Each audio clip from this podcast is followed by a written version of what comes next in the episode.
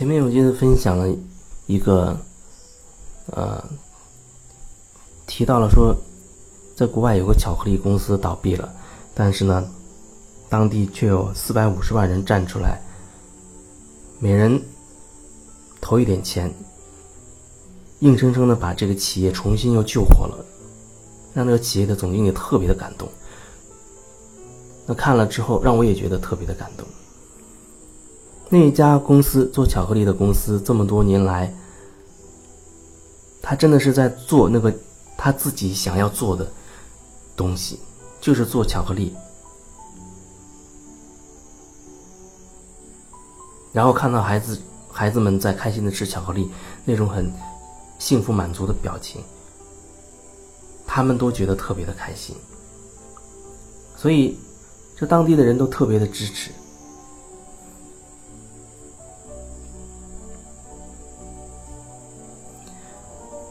后来他们就搞了一个那种巧克力豆大赛，大概意思就是从一个一个斜坡上，把每个巧克力豆有一个编号，一块钱一个巧克力豆，上面有一个编号，然后让巧克力豆从那个斜坡的最高处掉下来，看看哪个哪个巧克力豆，哪一些巧克力豆可以最终就像那个跑步一样。最终冲到终点的，先冲到终点的十五个巧克力豆，都会得到丰盛的，主人都会得到丰厚的大礼包，所以很好，很好玩。那这个活动，搞活动需要一些钱，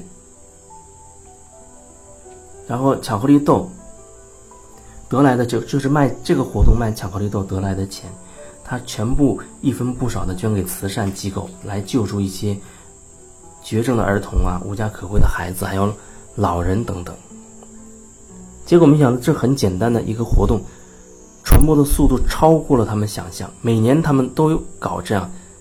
一个活动，第一年几百人，第二年上千人。结果若干年之后，已经有一万五千人参加了。那个巧克力豆达到了七万五千个，满大街都是这种巧克力豆，啊，小朋友们也特别的开心。结果，后来这公司宣布，这一年的比赛不能进行了，因为他们要倒闭了。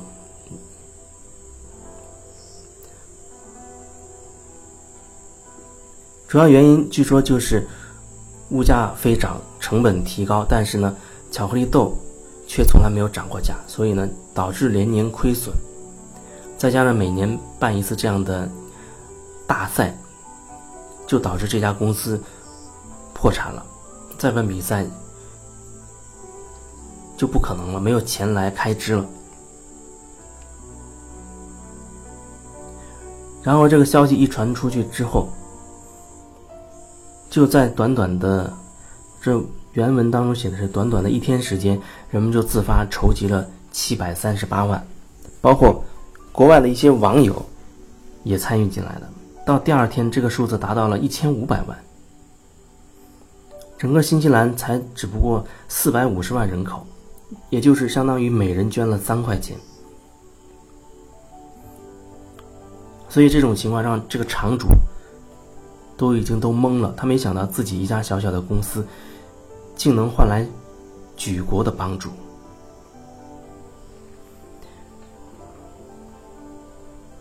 所以，当议会的议员把捐款的这个数字告诉场主的时候，他早已经哭成了泪人，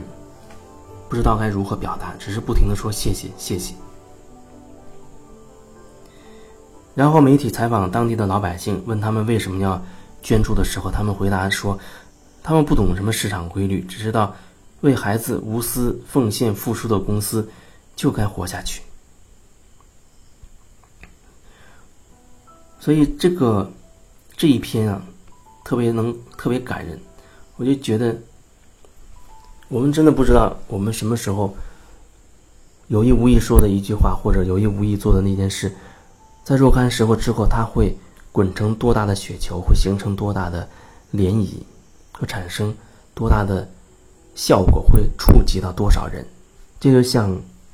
我经常在这里的分享一样。如果说没有人给我任何回馈，我不太知道会是什么样的人在听，以及听到分享之后，对于你内心有什么样的触动，或者你做出了什么样的转变。可是慢慢的分享越来越多，加微信的这些朋友越来越多，给我反馈的朋友也越来越多，我慢慢更加了解到，虽然我只是在分享我自己的一些感受，一些。心声，可是它真的可以深入到很多人的内心深处，让他们深有感触。我记得在几年前我还在电台的时候，那会儿做《静止中的旅行》的节目，那基本上没有呃没有开通热线，那会儿有微信，只是开通了。一个微信，微信这样的一个呃平台吧，微信平台，很多次，很多次，有朋友他加微信或者直接在平台上面表达说，他不知道为什么听着听着节目就情不自禁的开始流泪啊，就开始流泪了，默默的流泪了。也有个别他觉得很能打动他。甚至会哭得很伤心。我觉得一个人开始会哭的时候，他觉得自己的内心真的被触动到了时候，那他就已经开始醒过来了。这就像他的灵魂被震撼到了，被震颤到了一样，有一种要醒过来的感觉。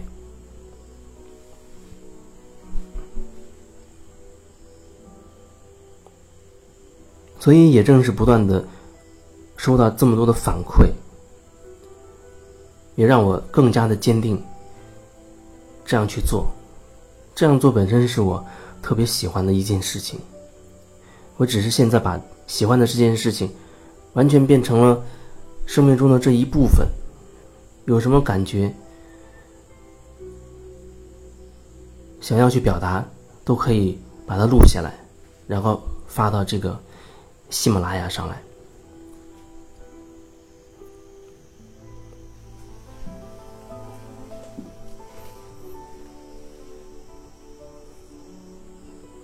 所以说到这儿，我想要表达：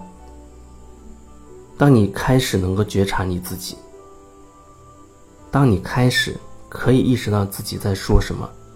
在做什么的时候，那你愿不愿意只选择？去说你真心想要说的话，去说你心里面的真心话，去做你真正想要做的事，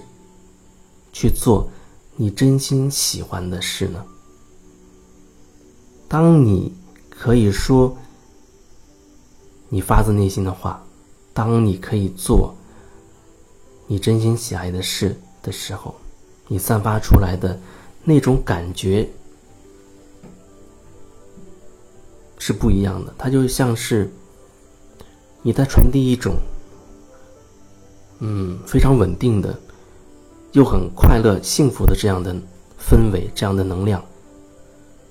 它最有力量，最能触碰到人内心深处的东西。就像你在看，我有记得有一次看一个日本的做寿司的一个专题，那个人做寿司太专注了，哪怕他把。一小片生鱼片摆在寿司上，那个很细微的动作，他都很轻柔的完成，非常的觉察的完成了。就他那一个动作，看到了，都让人有一种感动到想流泪的感觉。所以说，那个感动、温暖，它无处不在。当你可以开始觉察的时候，你。就真的可以把你身边哪怕一些很细微的举动，很不起眼的一些东西，你再去做它，再去说的时候，你会发现，它会有有完全不同的品质，它会有完全不同的品质，因为你再去说他，再去做的时候，他带着爱，带着你心里面的那种感觉，那是真心有感觉的说，真心有感觉的去做，它是不同的。甚至那个时候，你根本不需要去用语言解释你正在做的东西了。人们他都不需要知道你正在做什么，他只是被你那种内核的东西，那种传递出来的能量，散发出来的光彩、氛围所打动。在你生命当中，难道没有遇到过这样的情形吗？好好去连接，回到那种最能打动你心灵深处东西的那个，哪怕一句话、一个眼神，或者一个拥抱，或者一个什么样的举动，你是不是还能重新找回到？在那个眼神当中，那个话里面，那个举动当中的温暖，是不是还能感受到你的心又一次被触动了？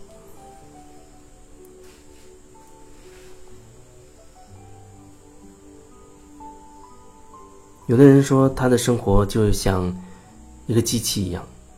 早上起床、工作、回来。睡觉，周末可能几个朋友聚会，发一发这一周以来的对工作的不满，对老板的抱怨，对这个社会的一些情绪，啊，对他的一些亲密关系当中的一些情绪，也许一起喝顿酒，唱个歌，一周就过去了，下一周就重复这一周的生活。可是，这真的是你想要的生活吗？那真的是你想要的吗？如果那不是你想要的，那你到底想要的是什么？还是你想要告诉我说，你活了几十年，现在都没有好好的去想过，你这一生到底想要的是什么？而只是想这样昏昏沉沉、浑浑噩噩的就了此一生？那你要到多大的时候才会想到这这个问题？如果你真的可以早一点想到，或许你可以早一点全身心的投入到你真的为自己去做一点什么的那个行动当中去。有时我们顾忌太多了，顾忌一辈子，却从来没有迈开脚步去向前挪动一步。可是你放下你所有的顾忌。你就是往前走，又能怎样？也许这么说的一瞬间，你有一种冲劲儿，想往前走一步。可是下一个瞬间，问题来了，比如说，哎，没有那么多钱怎么办？或者没有收入怎么办？然后家长不同意怎么办？老婆、孩子、老公、亲朋好友反对怎么办？好像很多阻力都来自于这些方面。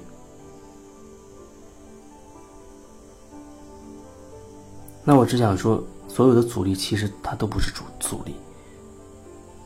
有什么能比起你真心想做你想要的事情来的更重要呢？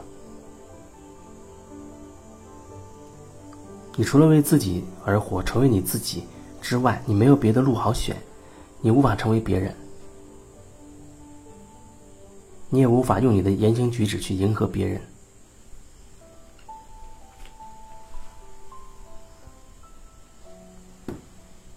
有时候改变真的很简单，简单到你想象不到，因为你满脑子想的都是有多少多少的困惑，多少多少的阻碍，你恐怕从来没有想过，当你迈开第一步之后会怎样。因为你从来没有迈开过这一步，而当你真正迈开这一步之后，你就会发现前面的路早就已经豁然开朗了。这就像你经常给一些朋友找我的朋友来做，呃，不管是面对面的个案也好，网络的个案也好，有时候只是可能真的就是那一个点，让他忽然想到了，他真的就会豁然开朗。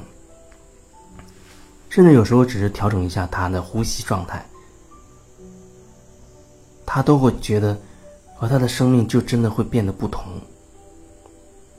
就像那人，他从来没有想过要自己能深呼吸，他从来没有想过哦，原来我可以深呼吸，所以他根本就没有办法让自己放松下来，时刻处在一种紧张的、戒备的、战斗的这种状态。可是跟他调整了一下之后，只是简简单调整一下呼吸的状态，他都会觉得整个人的面貌就变得不一样了。所以改变没有你想象的那么困难，重点是你要不要改变，你要不要走出这第一步。